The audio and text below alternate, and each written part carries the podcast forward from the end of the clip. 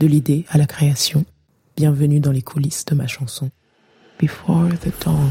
Before the dawn. Tightrope est né en 2015. J'étais en train de finir ma deuxième tournée, la tournée de mon album Faces. Cette tournée a duré assez longtemps, j'ai fait 150 dates. 150 dates où j'étais à la guitare, tout le temps. Et c'était une tournée où j'ai eu euh, consécutivement et des musiciens et euh, juste mon batteur, ce qui fait que euh, j'ai vraiment porté ce rôle de faire de la guitare pendant 150 dates. Et donc j'étais fatiguée d'en faire, tout simplement. Je voulais juste me, me libérer de la guitare ne plus être derrière cet instrument qui était très associé à moi, à mon image, etc. Et puis au-delà de juste que ce soit par rapport aux autres, c'était même par rapport à mon évolution personnelle. J'avais besoin là de, de, me dire je, je, peux faire autre chose, je sais faire autre chose, c'est un espèce de challenge mental, intellectuel. Et donc je suis rentrée dans un magasin de musique, un magasin de synthé. Et c'était la première fois que je faisais ça, je à Pigalle et je suis rentrée dans un magasin de synthé. Et je me suis dit, bah, je vais essayer des, des synthés. J'ai jamais fait ça, moi j'ai commencé par du piano classique, donc j'ai vraiment la forme la plus pure du synthé dans mon éducation musicale. Et donc pour moi c'était même presque une espèce de je trompais un peu mon premier amour, quoi. C'était un peu chaud de rentrer dans ce magasin. J'avais un peu honte, la vérité. Surtout que c'est vrai que moi j'ai été élevée à la pureté, on va dire, du son organique, etc. Et donc j'avais vraiment un espèce d'a priori de, de ça, mais je me suis dit c'est bien de me mettre dans cet inconfort-là et d'aller découvrir des choses que je connais pas forcément. Et donc je rentre dans un magasin de synthé. Et c'était autant des synthés euh, claviers, euh, c'est-à-dire mélodiques, que des synthés euh, rythmiques, c'est-à-dire des boîtes à rythme en fait. Et donc j'essaye des trucs. Je passe vraiment toute une après-midi là-dedans et je tombe sur une boîte à rythme qui est la Rolls-Royce des boîtes à rythme qui s'appelle La Tempeste. La marque, c'est Dave Smith. Et je tape sur le premier bouton. Et le son, c'est un kick qui fait... Genre, c'est un kick avec la basse sous le kick. Et je me dis, ok, euh, c'est une chanson, c'est un tube. Le kick est un tube. je me dis, c'est pas possible, ce son me rend dingue. Et honnêtement, je dis vraiment au monsieur, je prends cette machine. C'était mon époque Pretty Woman en plus, où je commençais à vraiment me faire plaisir. J'avais gagné des sous grâce à la musique et tout. Et ma première guitare avait coûté 300 euros et on avait euh, économisé avec ma sœur jumelle pour aller l'acheter. Autant là, en me rappelant de cette histoire, je prenais un peu ma revanche sur la vie. Et du coup, je rentrais dans les magasins je disais, OK, je veux ça, je veux ça, je veux ça, donnez-moi ça. Bref. Et donc, j'achète cette, cette tempeste. Je rentre chez moi. J'ouvre la boîte, machin, c'est Noël et tout. J'appuie sur le même bouton et le son, c'est pas du tout ça. J'appelle le magasin, je leur dis écoutez-moi bien, euh, c'est quoi cet embrouille Moi, j'ai essayé un son dans le magasin, c'est pas possible. Et le mec, il me dit non mais il faut le fabriquer le son. Et je dis mais je comprends pas, euh, c'est une machine. Le son, il est le même, mais je comprends pas pourquoi, comment ça, vous m'avez menti, tu vois. Genre, il y a un défaut de fabrication. Là, j'en rigole, mais en fait, suite à cette conversation, je comprends que c'est une machine électronique, mais elle est analogique.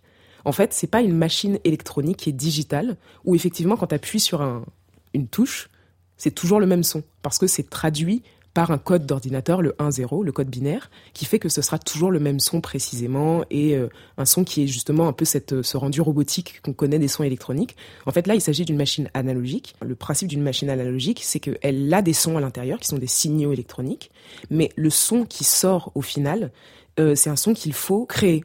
C'est-à-dire qu'en fait, tu vas bouger des potards pour créer ton son. Et en fait, si tu changes le réglage d'un dixième d'un de ces potards, c'est plus le même son du tout. Et donc du coup, euh, moi je me suis retrouvée avec ce truc-là et je n'étais pas habituée à ça. Et en fait, c'était la boîte de Pandore quoi. J'ai ouvert un truc qui m'a obnubilé, obsédé pendant euh, des mois et des mois. Et en fait, j'étais là en train de créer des sons, pas spécialement d'ailleurs pour euh, créer des chansons, mais juste pour avoir le, la compréhension de, de, ce que, de ce qui se passait. Et c'est pour moi, c'était juste un apprentissage comme un autre d'un instrument. Et en fait, j'apprenais à faire des sons. Si je déplace la fréquence là, si je déplace les aigus là, qu'est-ce que ça me donne comme son, etc., etc. Et donc, je finis par retrouver ce kick ce fameux kick et je me dis ça y est j'ai gagné la vie j'ai retrouvé ce kick que j'avais vu en magasin parce qu'évidemment eux ils avaient réglé la machine au max du truc euh, pour que dès que quelqu'un arrive et essaye déjà les sons qui sont faits soient euh, assez représentatifs du potentiel de la machine et donc je retrouve ce fameux kick. J'arrive à le créer ce kick là avec une basse en dessous et donc je l'enregistre. En fait ça impliquait nécessairement un beat assez hip hop assez straight qui était le poum ka poum poum ka poum ka poum poum poum ka. Et en fait, le K, c'était aussi, c'était une snare de cette machine analogique que j'avais créée, mais qui m'avait pris moins de temps.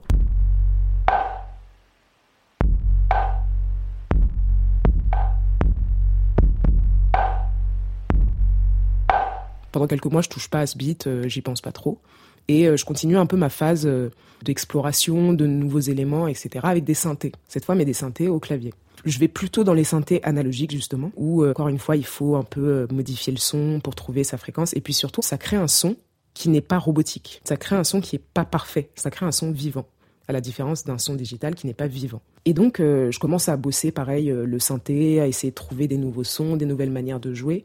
C'est une époque où j'écoutais beaucoup euh, des artistes comme James Blake, comme Bon Iver, etc., qui font des productions justement. Pour moi, eux, c'est les maîtres aujourd'hui contemporains et même en fait en vrai de tout temps, puisqu'ils ont un peu développé ce style-là, surtout James Blake, de l'analogique organique électronique. C'est-à-dire que jamais dans aucun de ces sons, alors qu'ils sont électroniques, il y aura un son que tu peux refaire, tout simplement parce que chaque son est manufacturé pour être dans cette musique, à cette place, etc. Et ça a été un exemple de fou à cette période-là. En fait, il m'a donné envie de retravailler mon piano classique. Je sais aussi que les bonnes mélodies, elles n'arrivent pas par hasard, elles tombent pas du ciel. Très souvent, en fait, c'est des explorations de gamme, les bonnes mélodies. J'avais vu ça quand j'avais vu un documentaire justement sur Michael Jackson qui parlait de. Et en fait, toutes les chansons de Michael Jackson, donc les grosses chansons qu'on connaît, en fait, c'est des gammes. Euh, des gammes euh, connues. Sauf que il est allé explorer tout le mode phrygien, le mode machin, la gamme pentatonique, la gamme blabla, la gamme truc et tout. Et en fait, c'est des gammes. Et je me mets à me passionner par ce truc-là. Et du coup, je commence à travailler mes gammes. Et donc, de fil en aiguille, je commence à tomber sur ce truc et je suis là. C'est des gammes en fait.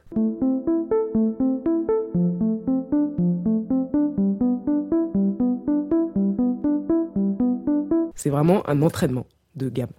Et donc, je fais ce truc-là, j'enregistre le piano, et en fait, assez vite, ça résonne avec le beat que j'avais enregistré. Et donc, j'enregistre cette ligne de synthé sur le beat que j'avais enregistré avant.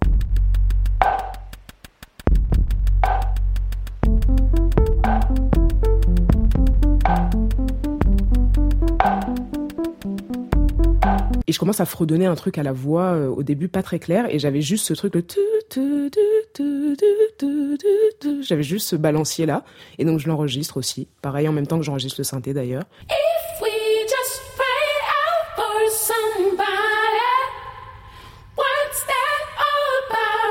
euh, pour moi, c'est vraiment une maquette. D'ailleurs, j'avais au début, j'étais un peu comme quand je suis rentrée dans le magasin, euh, le magasin de synthé. J'avais un peu honte de cette chanson, pas parce que je la trouvais pas bien, mais parce que j'avais l'impression de trahir mon genre, parce que je retrouvais aucun des éléments euh, avec lesquels je m'associais ou avec lesquels j'étais associée depuis depuis tout ce temps. Et donc, je la fais écouter à personne. juste, je garde mon et je kiffe seule dans mon studio, tu vois le tu vois. Bref, je travaille sur d'autres choses et je suis tombée sur une vidéo de danse d'un danseur que je suis encore aujourd'hui qui s'appelle Kida the Great. Et euh, c'est un Américain qui à l'époque avait vraiment 10 ans et qui fait un battle. Il est dans un gymnase de basket et c'est un battle de danse. Il y a 1500 gens dans le gymnase. Et la danse qui cartonnait à l'époque, c'était le Ney Ney. Tout le monde faisait le Ney Ney et c'était super et je regardais des vidéos de Ney Ney. Et le gars a fait le meilleur Ney Ney de l'histoire du monde.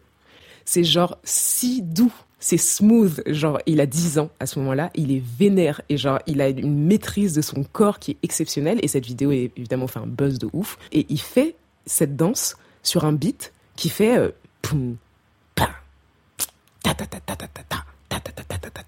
donc le le hi-hat, le imite le flow des rappeurs qui rappent sur des beats de trap et qui font ah da da da da da da da da da mais sauf que là c'est le hi-hat qui fait ce truc là je me dis oh my god en fait c'est chambé parce que cette chanson c'est de la nourriture c'est de la food pour les danseurs parce qu'en fait chaque beat permet de faire un mouvement et en plus de ça c'est trop intéressant de remplacer le rythme de la voix avec un autre élément de l'instru en fait je reprends ce beat avec les arpèges et je rajoute le hi-hat qui fait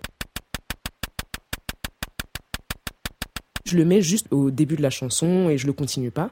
Et en fait, quand je reprends la session, je l'ouvre et que j'entends ce ta ta ta ta ta ta, je me dis en fait ça c'est fou. Il faut que la chanson elle commence comme ça, il faut qu'elle se termine comme ça, il faut que tout ce truc il soit entêtant et qu'il soit sur toute la chanson. Donc je fous ce hi-hat sur toute la chanson et je réécoute.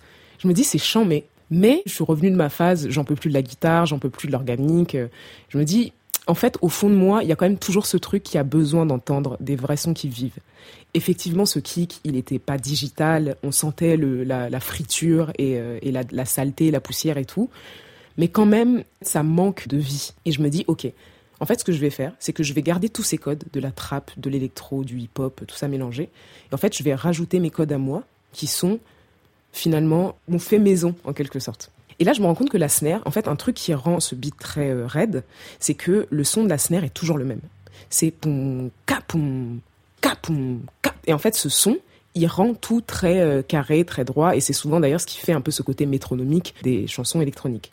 Et je me dis, en fait, ce son de snare, il faut que je le défonce. Et donc, je me dis, pourquoi est-ce que d'ailleurs, il y a ce code dans les chansons où la snare, c'est tout le temps la même? Et le pied, c'est tout le temps le même. On n'est pas obligé. À chaque fois que la snare, elle, elle joue, ça peut être un son différent. Et donc, je me dis, en plus de faire un son différent, à chaque coup, je vais utiliser que des éléments, c'est même pas là organique, des vrais éléments. Je regarde autour de moi ce qu'il y a. Première chose, une feuille, ok. Je prends donc, je fais le poum, là je déchire la feuille, ta ta ta ka. Le deuxième son de snare, c'est un son de stick en fait, sur le, mais par contre sur le côté de la batterie. Ça s'appelle donc un side stick. Le troisième son de snare, c'est mon snap.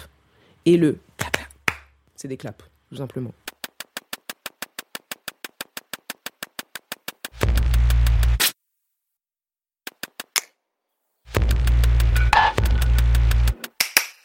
Et toujours avec ce truc en plus en me disant, moi ce que j'aime dans les chansons euh, en général, c'est de me dire que c'est un son que les gens pourront pas forcément refaire. Pas parce que euh, je veux pas que les gens refassent mon son, mais c'est justement parce que du coup ça veut dire que ça apporte quelque chose de nouveau pour l'oreille, pour le cerveau, et donc ça inspire des choses nouvelles aussi. Et du coup je me dis, en fait il faut que le, deal de cette chanson, c'est qu'il faut que chaque son, il soit un son qu'il y aura que dans cette chanson en fait. Et c'est pour ça que je pars dans ce délire de snare, etc. Mon beat pour moi là il est, il est prêt. Il est prêt, sauf que j'ai toujours pas la mélodie à la voix. Je sais toujours pas ce que je vais chanter dessus parce que je me suis tellement focalisée sur la production que la mélodie, euh, j'ai pas trop pensé quoi. Et euh, je reste sur le je me dis ça, c'est un refrain pour moi, parce que c'est un truc qui tourne, qui est un peu cyclique. J'ai une manière assez finalement classique de composer euh, les mélodies, un refrain qui est assez identifiable et une mélodie en fait que qui est assez facile à entendre. Donc il me faut un couplet. J'ai écouté la mélodie, je l'ai tourné en boucle. C'est d'ailleurs une des premières fois que je fonctionnais comme ça, que j'avais fonctionné comme un beatmaker en fait. J'avais fait mon beat et en fait je cherchais la mélodie par-dessus. Parce que d'habitude c'était soit je prenais la guitare, je composais en même temps, soit euh, j'écrivais les paroles et ensuite je faisais... et là, c'était la première fois que je fonctionnais dans ce sens-là, ce qui était assez logique avec le type de chanson que c'était. Et en fait, la mélodie, elle est venue assez facilement. Ça faisait écho à tous mes trucs de néo soul et de, de R&B que j'avais écouté en fait quand euh, en grandissant au Cameroun. Et c'était vraiment genre toutes mes premières cassettes quoi. C'est euh, les TLC, euh, c'est tout ça. Enfin, c'est vraiment tous ces groupes-là. Et pareil, à la voix, c'était quelque chose que j'avais jamais exploré aussi, parce que jusque-là, je faisais des choses assez folk, assez pop, assez solaire aussi. En fait, pour moi, c'était ma première chanson d'adulte, cette chanson. J'avais pas exploré ma part d'ombre dans la musique. Et en fait, Tightrope a donné naissance au concept de la phase B de l'album euh, de Dawn. Disons que moi, là, j'avais atteint un moment avec cette chanson, à la voix, à la mélodie, même dans la manière de composer. C'est une chanson pour moi où vraiment j'ai assumé ce côté euh, plus sombre de moi et surtout que j'ai assumé qu'il ressorte et j'ai assumé de le faire ressortir. Et donc à la voix, j'étais dans ce mood-là. Je me suis dit accepte ce mood-là et essaye de sortir une mélodie comme ça.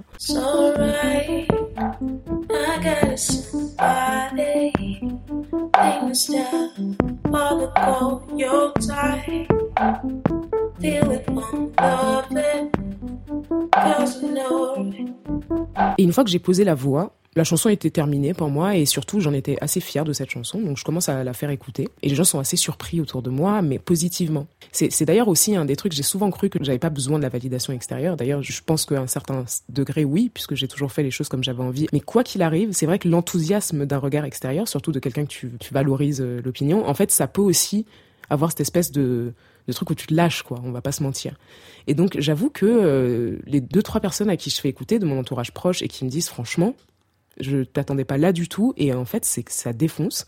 Je me dis ok, euh, tu veux du synthé? On va mettre du synthé. Et en fait, un peu galvanisé de ça, je reprends la chanson et je me dis, en fait, je peux aller plus loin encore. Elle n'est pas finie, cette chanson. Il y a encore plus que je peux faire. Et c'était un peu un moment où il y a, a commencé à y avoir dans les chansons pop, surtout, la mode des drops.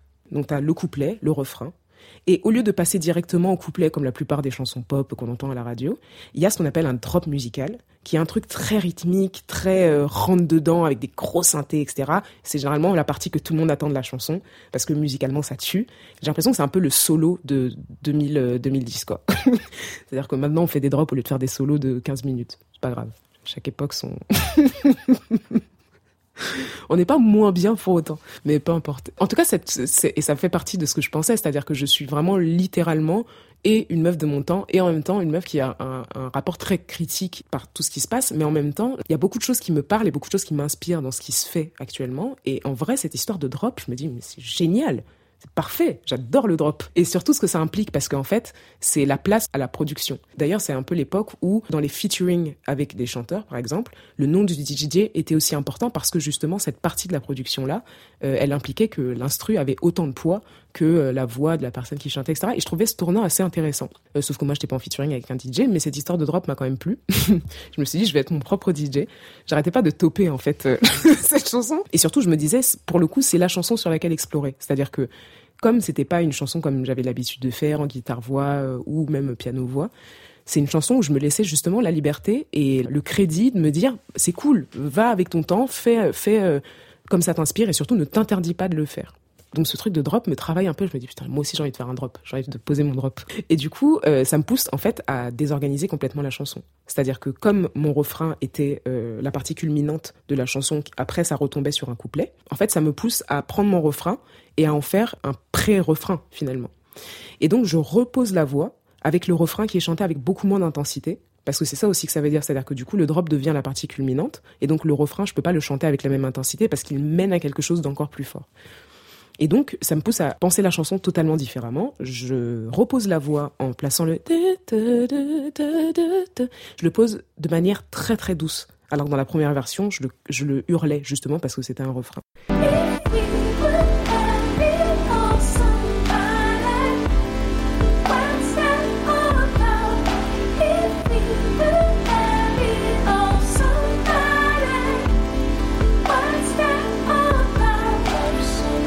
Et là, je le pose de manière très douce. Je mets plein d'effets, de réverb, justement pour que ce soit quelque chose de très planant. Parce qu'il y a quelque chose aussi avec le drop, c'est que pourquoi ça prend au trip à chaque fois que ça arrive, c'est que la partie juste avant, justement, t'avais littéralement pas de beat, t'avais littéralement quelque chose qui te faisait planer. Et en fait, la cassure que ça provoque quand le drop arrive, elle est censée être une friction en fait avec la partie d'avant. Et donc, ce qui était mon refrain avant devient mon pré-refrain, dans un truc beaucoup plus planant, beaucoup moins rythmique. Don't give in, act like you're somebody. Let loose of the ties. Don't give in, act like you're somebody. Let loose of the ties. Et là, je me dis, je vais travailler un drop. Et donc, euh, je commence avec des synthés, évidemment. Euh, le beat, c'était assez clair que ça allait rester le même, le poum, kapoum, poum. Mais sauf que c'était ça, mais avec des sons, pour le coup, un peu moins, on va dire, organiques que euh, les sons du couplet. Parce que le principe du drop aussi, c'est qu'il est plus puissant en termes de ce que les Américains appellent sonic, et qui a, pour le coup, pas du tout d'équivalent en français, et que je traduirais peut-être par euh, intention de son. Donc je garde le même beat sur ce drop, mais avec des sons un peu plus vénères, qui sont pour le coup complètement électroniques et digitaux. Là, j'assume complètement le, concept. Et je pars sur des synthés, des synthés assez basiques de musique électronique. J'essaie de les twister un peu, et en fait, il se passe la même chose qu'avec la snare. Je me dis, en fait, ça me saoule que ce soit tout le temps le même son de synthé. Comme je fais plusieurs coups de synthé, en fait, il faut que chaque coup de synthé ait un son différent et soit pas le même son de synthé. Et donc, je fais ça.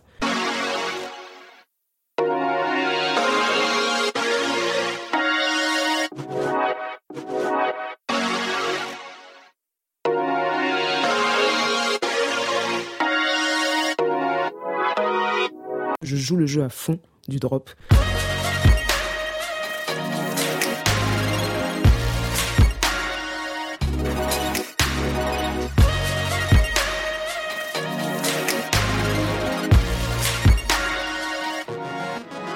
Quand j'ai trouvé le drop, la chanson, elle est finie. À ce moment-là, j'avais commencé la conception du troisième album. En fait, à aucun moment, j'ai douté de la place de cette chanson, finalement, quand elle était finie et que je la ressentais vraiment.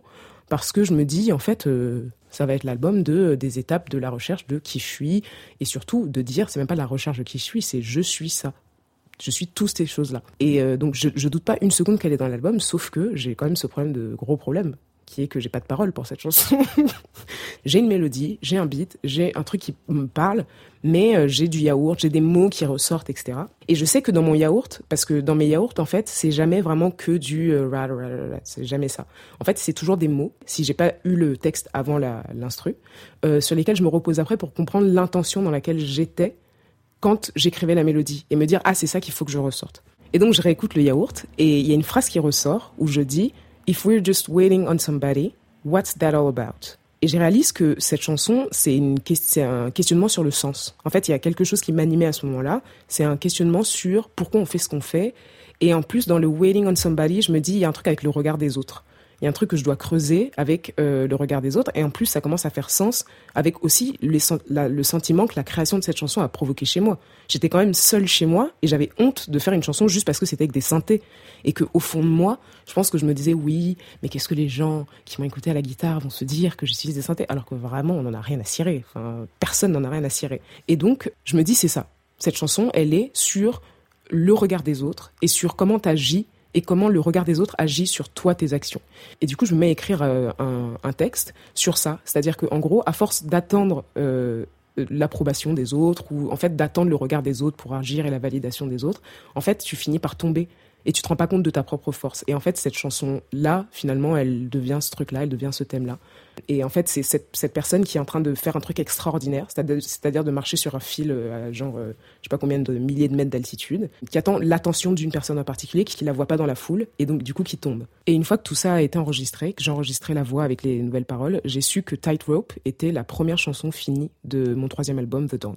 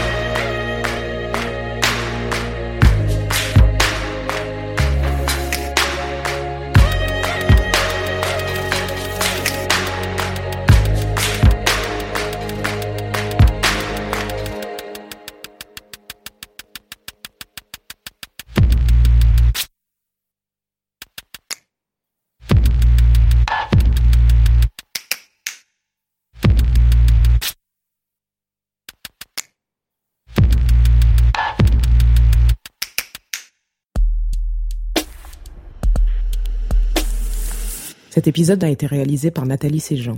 J'espère que cet épisode vous a plu, et si c'est le cas, je vous invite à laisser un commentaire sur Apple Podcast et à le partager. Je vous retrouve très vite pour le prochain épisode. Before the dawn. Before